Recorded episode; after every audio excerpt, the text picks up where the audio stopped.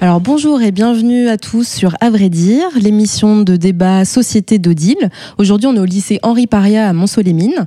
Euh, il se passe quelque chose d'un peu particulier aujourd'hui. C'est l'inauguration du labo irréel. On en reparlera un peu plus tard pour expliquer de quoi il s'agit. Ce qu'on peut dire d'abord, c'est qu'à l'automne 2018, euh, le lycée Henri Paria a euh, mis en place le premier laboratoire école de l'Académie de Dijon. On s'intéressera un peu à la question, ce que ça veut dire, ce qu'on peut y faire, quelles sont les, les possibilités de transformation de l'école dans un lieu comme celui-là. Alors pour commencer, je vais vous demander de vous présenter. Euh, pour qu'on sache un peu euh, de qui, euh, de qui et de quoi et de où on va parler aujourd'hui. Bonjour, je suis Christophe Gadinet, ancien proviseur adjoint de l'établissement. moi, je suis Madame Fréniche, j'enseigne le français, dites les lettres, et également l'enseignement audiovisuel au, lycée Henri Paria, et je travaille assez étroitement avec l'équipe qui a installé le labo irréel. Euh, bonjour, donc euh, je suis Léa Douard et moi je travaille aussi dans un laboratoire d'innovation mais qui se trouve euh, au ministère de l'Éducation nationale à Paris et je suis ancienne élève du lycée Henri Paria. Bonjour, moi c'est Nina Sego-Dumont. L'année dernière j'étais en seconde 9, en classe tablette donc, et cette année je suis en première L. Ok, merci. Alors l'école c'est le lieu où on vit, euh, une bonne partie de son enfance, de son adolescence et de sa jeunesse pour certains. Euh, on va euh, y développer des compétences, ouvrir ses potentiels et puis construire un peu un projet d'avenir. En ce sens, il me semble que l'école doit s'adapter au, au, changement de notre société. Aujourd'hui, le mot du jour de l'inauguration du labo irréel, c'était transformer l'école. Alors, qu'est-ce que ça veut dire transformer l'école pour vous? Vous battez pas. Euh, la, transformation de l'école, c'est euh, s'adapter euh, à des nouvelles pratiques qui sont en dehors de, du champ scolaire habituel pour ne pas être complètement déconnecté, je pense, des, de la vie réelle des élèves. L'exemple typique, c'est le portable interdit, ce qui peut s'entendre euh, au niveau de, de, collégiens, mais euh, tous, autant qu'on est ici, on travaille tous avec euh, un téléphone portable et on arrive tous à suivre une conférence, à lire des mails et éventuellement à rédiger des choses. Donc là, on est sur quelque chose qui est une adaptation, qui doit être une adaptation concrète aux pratiques qui se développent. Alors, je rejoins euh, ce que dit Monsieur Gallinet. Et euh, en termes de transformation, moi, ce que je trouve vraiment très intéressant avec euh, la, nouvelle structure, c'est la classe, le, mobilier qui change de place. Et quand on change le mobilier de place, on change aussi la place de l'enseignant et le rapport aux élèves. Et je trouve que c'est important parce que, bien sûr, qu'on détient un, savoir savant, bien sûr qu'on doit le transmettre, mais il me semble que on doit donner l'opportunité à nos jeunes de construire aussi par eux-mêmes un certain nombre de savoirs savant, et puis de savoir-être, de savoir-faire. Et euh, on développe ces compétences, notamment avec euh, l'espace dans lequel euh, on est en train de, discuter ici. voilà le, sens que je donne moi déjà à transformation. Voilà, au niveau des locaux et au niveau du relationnel avec nos jeunes. Toi, tu étais en classe tablette l'année dernière. comment ça se passait une classe tablette? Eh bien, en fait, déjà, la grande différence par rapport aux autres classes, c'est qu'on changeait très peu de salles. On était euh, assis souvent euh, dans la même salle, justement. Et c'est là qu'il y avait les tablettes. Et euh, on restait assis sur place. Et beaucoup de matières utilisaient les tablettes, même si certains professeurs ne les utilisaient pas pour des raisons pratiques ou personnelles.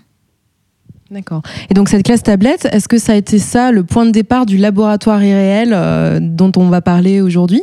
Oui, en fait, c'est une longue histoire euh, dans l'établissement scolaire. Euh, L'initiative première en revient à Madame Égère, euh, qui, dès qu'elle est arrivée, a eu à cœur de mettre tout son savoir-faire technique, notamment, concernant les nouvelles technologies. Ça a commencé par un tableau interactif très puissant. Elle nous a formés. Ensuite, elle a œuvré d'arrache-pied pour avoir une première classe tablette, une deuxième classe tablette et puis euh, d'autres collègues sont venus lui porter main forte, dont Monsieur Leblanc, euh, ce qui permet à l'heure actuelle, euh, grâce aux différentes instances et à leur travail énormissime, d'avoir ce parc informatique déjà et ces locaux assez, enfin très innovants et originaux pour notre bassin minier. Et Léa, vous pouvez nous expliquer un peu euh, comment ça fonctionne, un, laboratoire école? Est-ce que c'est deux choses incompatibles euh, Faire de la recherche, mener des expériences et puis euh, proposer un apprentissage solide aux élèves? Mmh. bah, Déjà, il n'y a pas une seule définition de ce qui est un, lab. C'est vrai que nous, nous, on est dans l'enceinte du ministère, donc on n'a pas directement vocation à être en, en lien avec des contenus pédagogiques, même si on reçoit parfois des élèves qui viennent en fait eux nous former par exemple sur euh, l'impression 3D, sur euh, le stop motion et en fait on, a vraiment à cœur que les élèves deviennent aussi des médiateurs vis-à-vis des agents de l'éducation nationale. Donc c'est ce changement de posture euh, dont vous dont vous parliez. Et oui, je pense que effectivement, nous, on, est aussi en fait dans cette perspective de d'intégrer la recherche dans le sens d'intégrer un questionnement. Et je pense que c'est ce qui se passe aussi ici, c'est un, cadre, un contexte, un espace, des pratiques, euh, un accompagnement. Et ça, je trouve ça génial que l'initiative ait été au niveau des enseignants de, lettres, euh, bah, qui s'emparent en fait des outils numériques, donc euh, moins du point de vue vraiment tech et geek, mais qui s'en emparent pour pour vraiment changer les pratiques, emmener euh, ses collègues euh, pour, pour, pour s'en emparer également. Euh, et voilà, c'est l'idée de recherche, c'est pas incompatible parce que c'est faire un pas de côté. Nous, c'est ce qu'on essaye de faire aussi au lab du ministère, c'est essayer que l'institution puisse faire un pas de côté et trouver un petit peu des voies alternatives de procéder. Et donc, c'est sûr que des espaces comme celui-ci et les ressources en termes de compétences, d'aménagement, de ressources numériques, ce qu'on, se trouve ici, euh, aide à avoir euh, ce petit décentrement, ce petit pas de côté qui est nécessaire donc euh, à la transformation de l'école aujourd'hui. Et donc, quand on parle de, alors on a compris, il y a un changement de posture, il y a euh, potentiellement un changement euh, dans l'espace. On, transforme les salles de classe. L'idée étant de créer de la collaboration, de décloisonner les matières, de pouvoir faire euh, mener des expériences. tout ça, ça a un coût.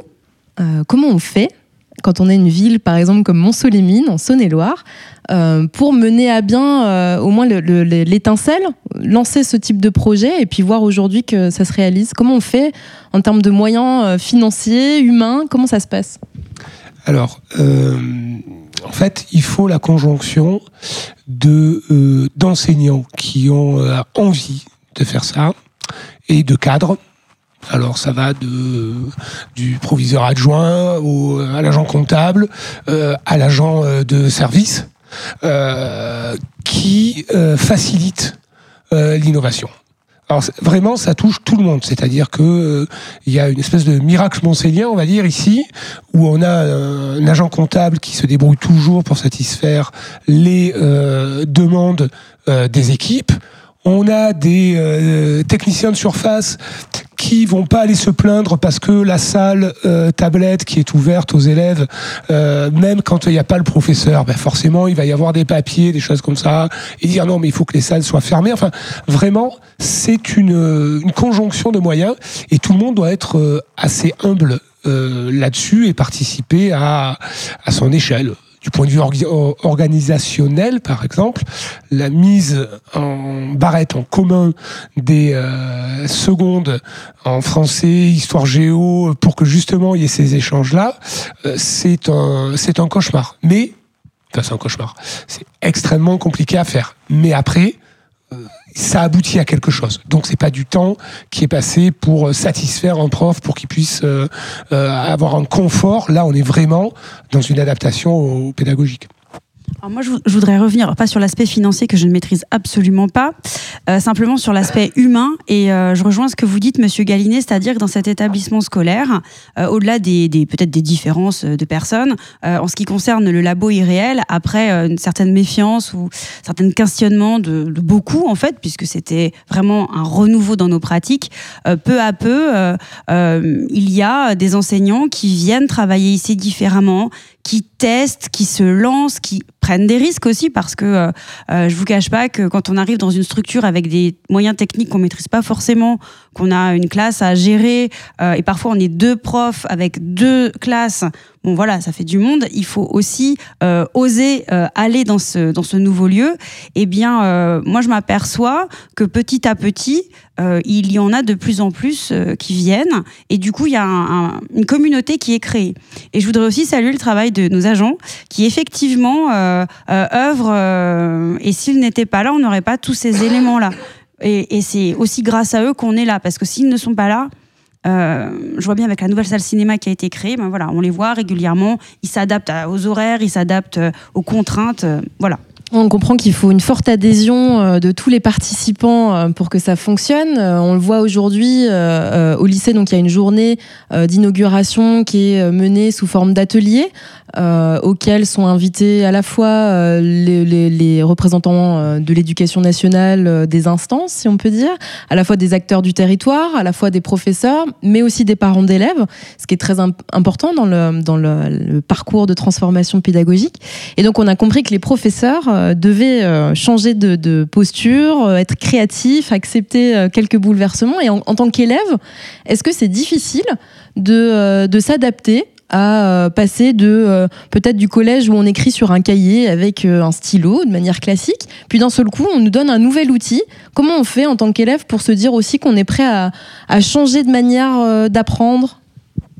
Bah, Moi je vais être honnête, quand on m'a dit que j'étais en classe tablette, quand on me l'a annoncé, euh, j'étais assez euh, pas surprise du tout en fait. Je me suis dit bon, ça va être euh, assez courant dans le lycée. J'étais pas du tout au courant que c'était un privilège en fait.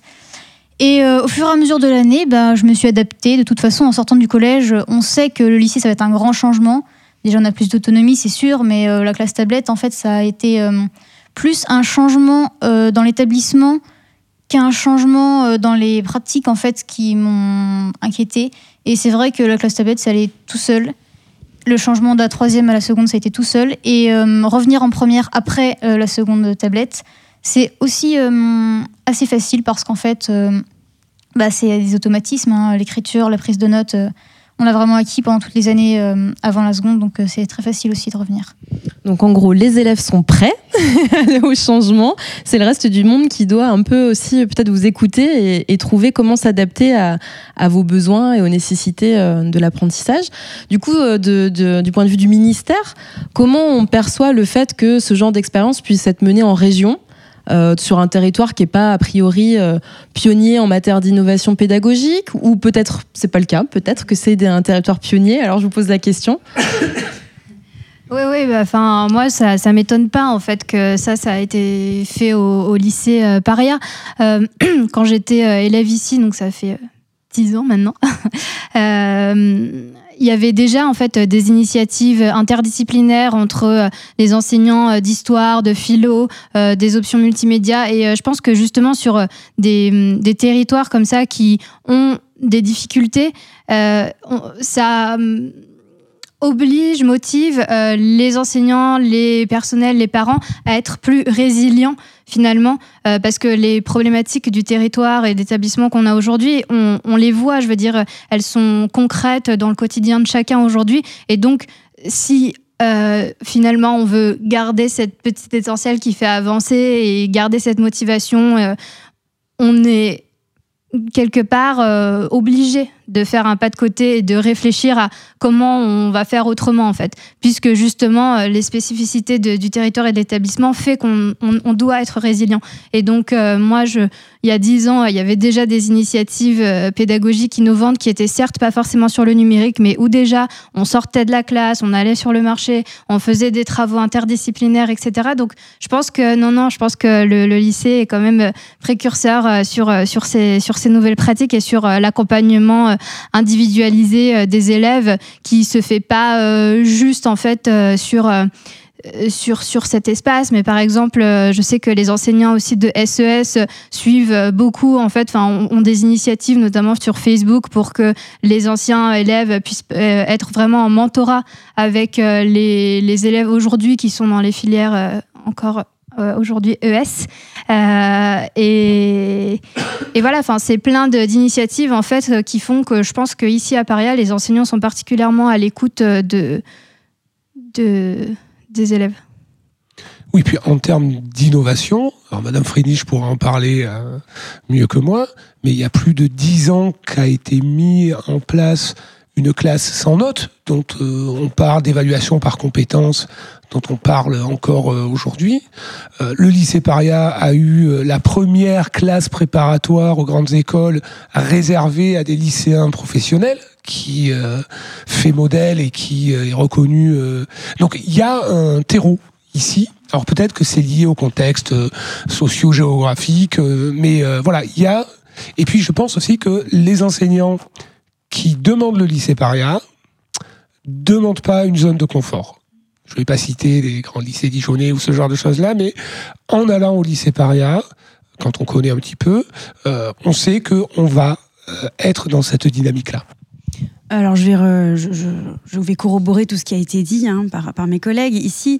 Euh, l'établissement, bon, ça fait une, presque une quinzaine d'années que, que, je travaille ici, a vraiment cette, c'est une culture de l'établissement il y a toujours eu des enseignants qui avaient envie de travailler autrement que la doxa qui était euh, proposée, qui ont toujours innové dans leur matière, qui ont essayé de collaborer avec d'autres enseignants d'autres manières. Le travail dont vous parliez en interdisciplinarité. Euh, d'autres collègues ont monté alors les classes à compétences. On était un peu pionnier dans, dans le domaine il y a dix ans, très critiqué. Et euh, là, on a eu un, joli euh, retour. Euh, c'est-à-dire que les élèves maintenant veulent venir dans cette classe parce qu'ils savent qu'ils vont être particulièrement soutenus. Voilà, je rentre pas dans les détails pour cette classe-là, c'est pas le propos. Et euh, de fait, on a des, des, collègues, et ce qui est beau aussi ici, c'est que toute génération confondue. Euh, il y a des, des, des, enseignants qui sont ici presque euh, à un an ou deux ans de la retraite et qui euh, sont toujours autant motivés pour travailler autrement. Et je crois que c'est ce qui fait avancer aussi l'établissement.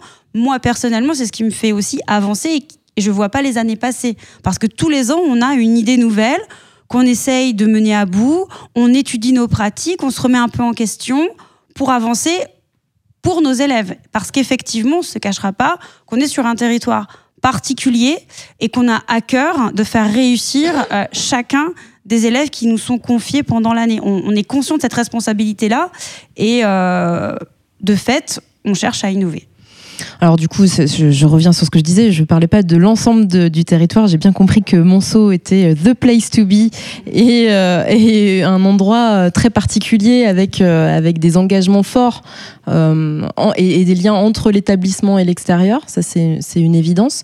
Il y a quelque chose d'intéressant dans ce que vous avez dit, c'est que du coup il y a une culture particulière ici, il y a un, terreau qui peut faire naître des innovations, des, des, engagements individuels qui collaborent au service d'une communauté.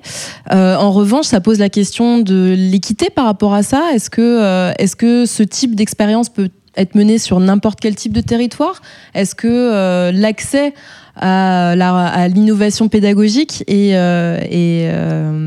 globalement démocratisé? Est-ce qu'on a tous le même le même accès à ces nouvelles pédagogies, par exemple? Alors, moi, je, vais déjà dire une seule chose. Si on a une équipe enseignante qui a envie, la preuve en est, il y a des collègues qui se sont motivés au départ, qui ont entraîné d'autres parmi moi. Moi, je ne suis pas initiatrice du, initiatrice du projet, mais quand j'ai vu ce que faisaient mes collègues, j'ai trouvé ça extraordinaire. Donc, à partir du moment où il y a une volonté humaine, euh, je, ne vois pas pourquoi on ne pourrait pas avoir des parcs numériques développés un peu partout. Euh, sur un territoire plus large que celui de Mont-Solémine, c'est tout, tout, dépend de, des gens, je dirais. Voilà.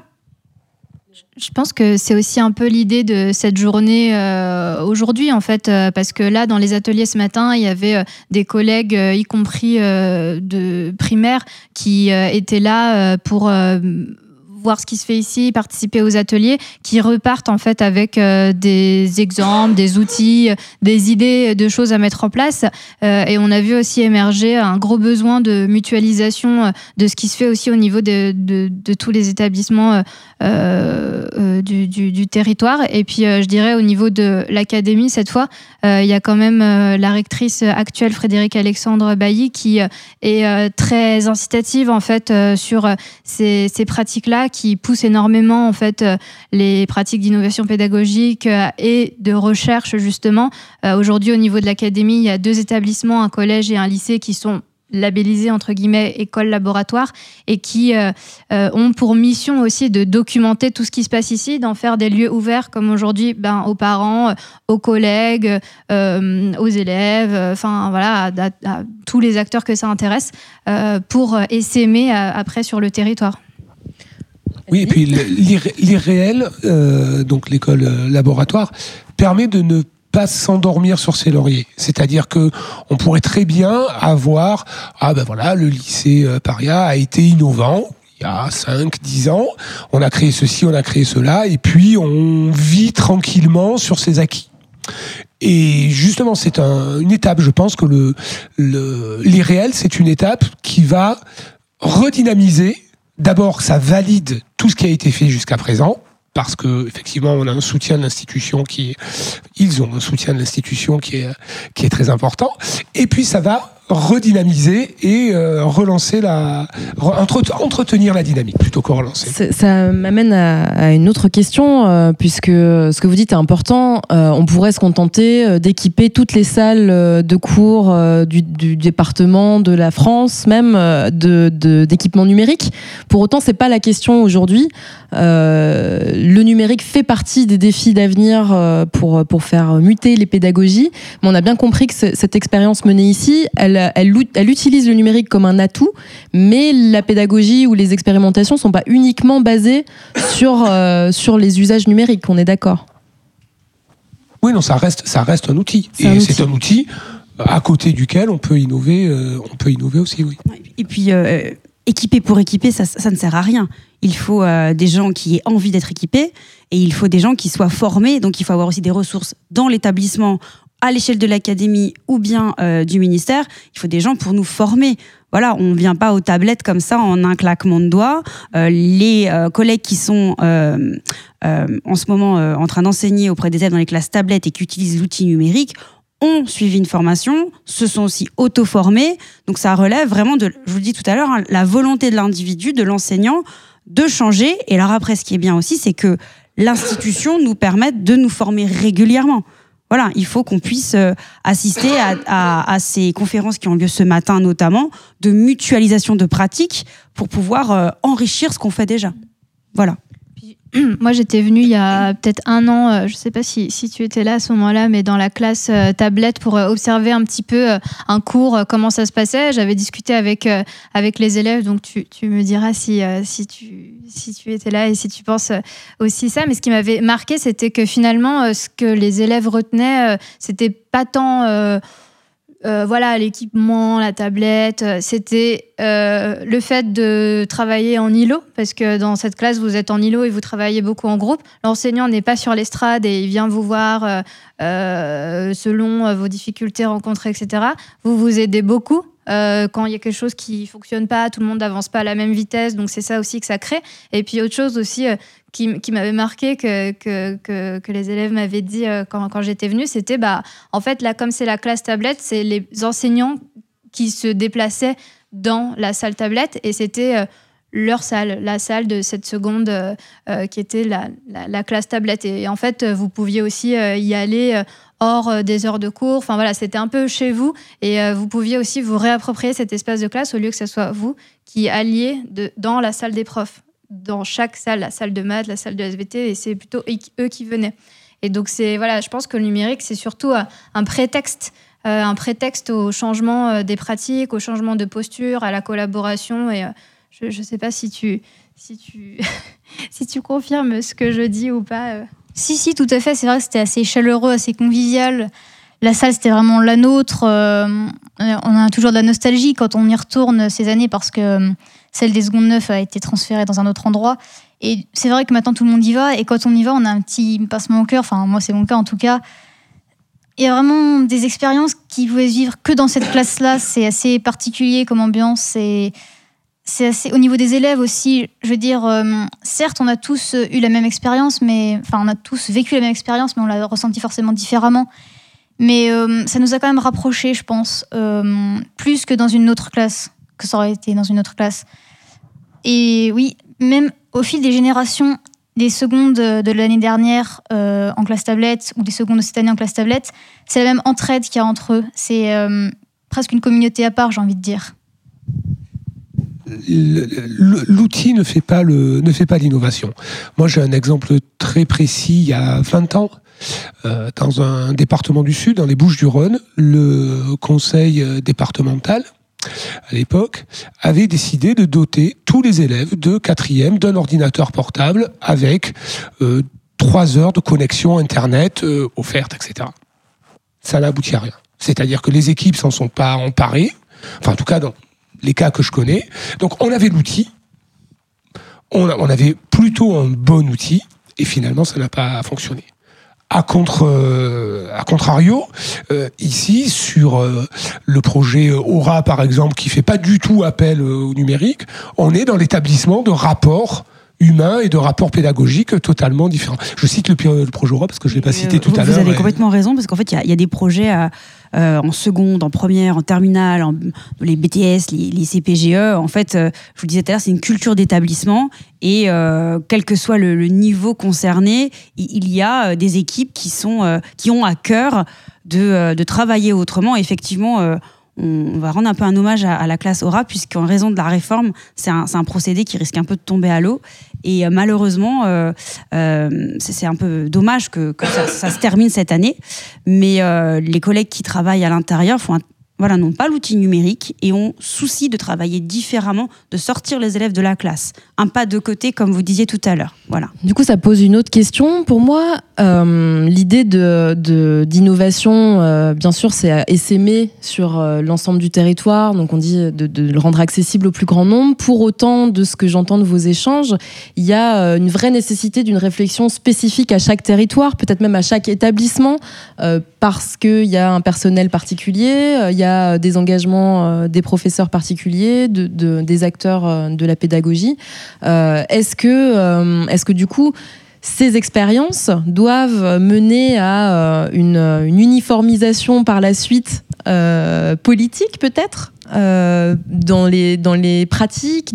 Est-ce qu'il y a une norme qui va se dégager de ce type d'expérience ou est-ce qu'au contraire, il faut favoriser la multiplication des expériences comme celle-ci et les rendre spécifiques? Je vais rebondir sur le mot norme. Je ne peux pas accepter le mot norme, non. Dans l'enseignement, euh, je, crois qu'on ne peut pas imposer des normes parce que les territoires, vous l'avez dit, sont différents, les établissements scolaires sont différents et les enseignants sont des personnes qui sont toutes différentes les unes des autres. À partir de là, il faut composer avec nos différences et savoir où on veut aller.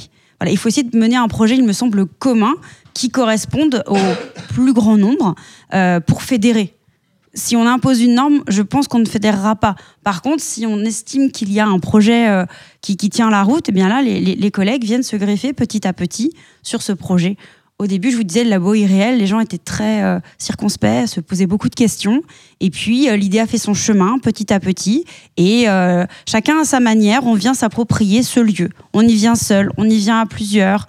Euh, on y vient euh, euh, pour des projets en langue, on y vient pour des projets en sciences, on y vient pour les différents enseignements d'exploration. voilà, on y vient aussi pour aujourd'hui. de fait, on ouvre. Voilà, notre objectif au lycée Saint-Réparia, c'est d'ouvrir les portes. Et je pense qu'il faut que chaque établissement trouve le projet qui lui corresponde le mieux pour que ça fonctionne.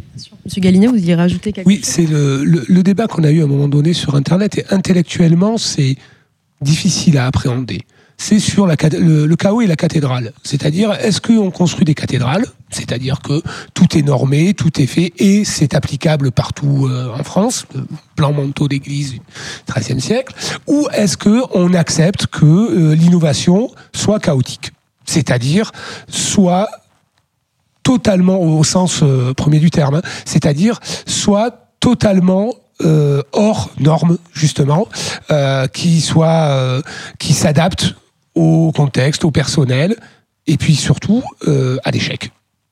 Parce que il faut ça ça commence à rentrer un petit peu mais il faut aussi intégrer l'échec et non pas à se dire que tout va fonctionner de suite que tout va marcher que voilà. Donc il faut intégrer cette notion là de bah, de revoir sa copie constamment Un peu comme une démarche créative ou scientifique de dire euh, euh, on a le droit de faire des erreurs et de faire des ratures, euh, on a le droit d'expérimenter et de, de trouver ses propres armes pour apprendre. je vais devoir mettre un terme à notre conversation qui était très intéressante. je pense qu'on aurait encore quelques heures de discussion devant nous, on pourrait les mener. Du coup, je vais te laisser le mot de la fin puisque euh, ces expériences, elles sont menées euh, pour les élèves que vous êtes aujourd'hui et ceux qui sont à venir plus tard. Euh, toi, de ton point de vue d'élève, qu'est-ce que c'est l'école du futur? Pour moi, l'école du futur, c'est une école qui s'adapte aux besoins des enseignants et des élèves, parce que c'est vraiment main dans la main qui font progresser l'éducation. Et c'est pas l'un ou l'autre, les besoins de l'un ou de l'autre, c'est vraiment le besoin des deux réunis, les besoins corrélés des deux euh, côtés euh, de l'estrade, si j'ose dire, même si on a bien vu qu'elles allaient disparaître. Et euh, voilà, moi je pense que c'est vraiment ça l'école du futur, c'est pas l'école pour l'école, mais l'école pour les individus qui évoluent. Merci beaucoup. Euh, je vous engage à, suivre un petit peu la documentation de cette expérience, puisque Odile euh, se permettra avec plaisir de venir un peu euh, voir ce qui s'y passe, de pouvoir montrer le, labo irréel. Hein, on en a parlé, mais ce serait bien de pouvoir le voir. Et puis, bah, je vous souhaite à tous une bonne continuation et puis des, beaux engagements comme cela à, à faire perdurer. Merci. Merci. Oh.